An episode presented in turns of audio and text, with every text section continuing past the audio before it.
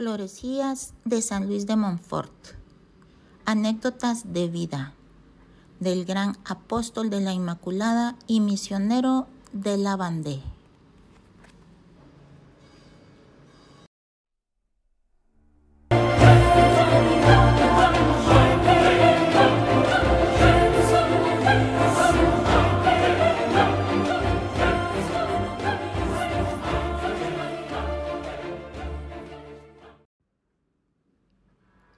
La vida de todo hombre es una aventura. La vida de San Luis María Griñón de Montfort, en concreto, es una aventura singular. Vivió solo 43 años, pero en tan corto tiempo realizó tantas y tantas cosas.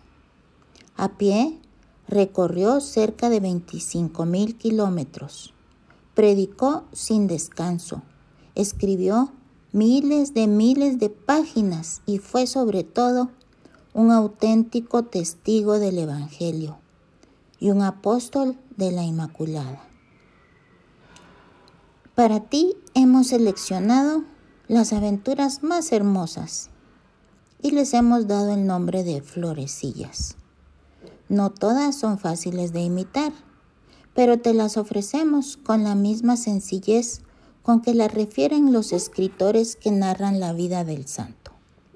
Estamos seguros de que te interesarán y que la historia de San Luis te apasionará. Es una historia de fe, de acción y de valentía. San Luis de Montfort no ha sido un hombre del montón. Él mismo, hablando de su carácter, afirma que si no hubiera sabido dominarse, hubiera sido el hombre más terrible de su tiempo. Lo ha sido ciertamente, pero en el buen sentido.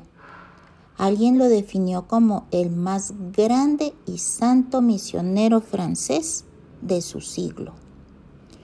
En los 16 años de su actividad apostólica, transformó el occidente de Francia, donde aún hoy se habla mucho de él. Esta se llama la región de la Bandé. Esperamos que cuando termines de escuchar estas notas, también tú conserves gratos recuerdos de Él, de su valor, de su amor a Jesucristo, a la Virgen María, a los pobres, a los niños y a todo el pueblo de Dios.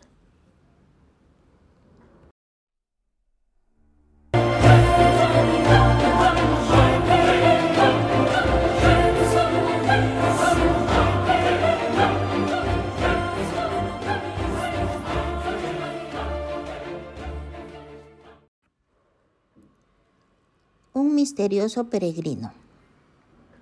No es un simple turista.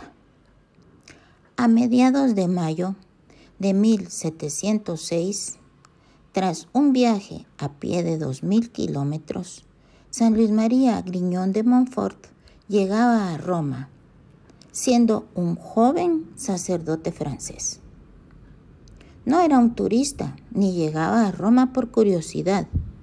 Viajaba como peregrino a la tumba de San Pedro y quería hablar con el Papa. Se hacía llamar simplemente Montfort. Pero retrocedamos un poco y sigámoslo en todas las peripecias de este viaje. Parte de Francia a pie como auténtico peregrino. Nada de carrozas, nada de andar a caballo.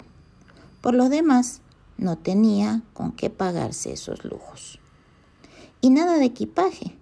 Solo llevaba consigo la Biblia, el breviario, el crucifijo, el rosario y una estatuilla de la Virgen María que coronaba su bastón de caminante. Sus provisiones, una confianza absoluta en la divina providencia. Un estudiante español que también caminaba a Roma le pide que le admita como compañero.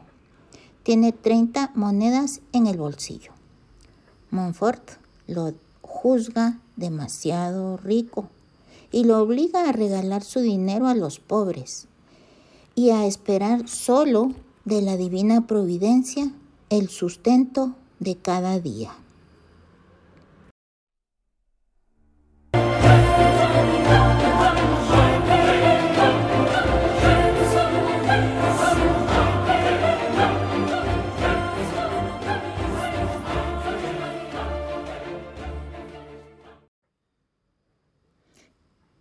Un camino interminable.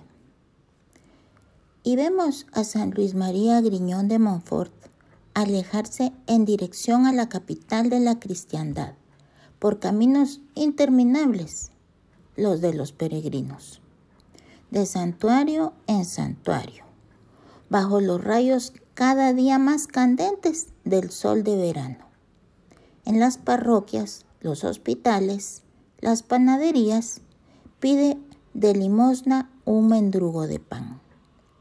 A menudo le acogen con desconfianza. A veces lo rechazan como espía o vagabundo de siniestras intenciones. Entonces pasa la noche bajo el pórtico de alguna iglesia o al abrigo de algún seto, bajo las estrellas, como Jesús, que no tenía ni una piedra para inclinar la cabeza. No sabemos con certeza por qué punto de la frontera penetró a Italia. Lo cierto es que Francia se hallaba en guerra con el Piamonte. Luego de atravesar los Alpes, no obstante el terrible cansancio, todo parece iluminarse con un rayo de alegría. Ya se halla en Italia. Roma está mucho más cerca.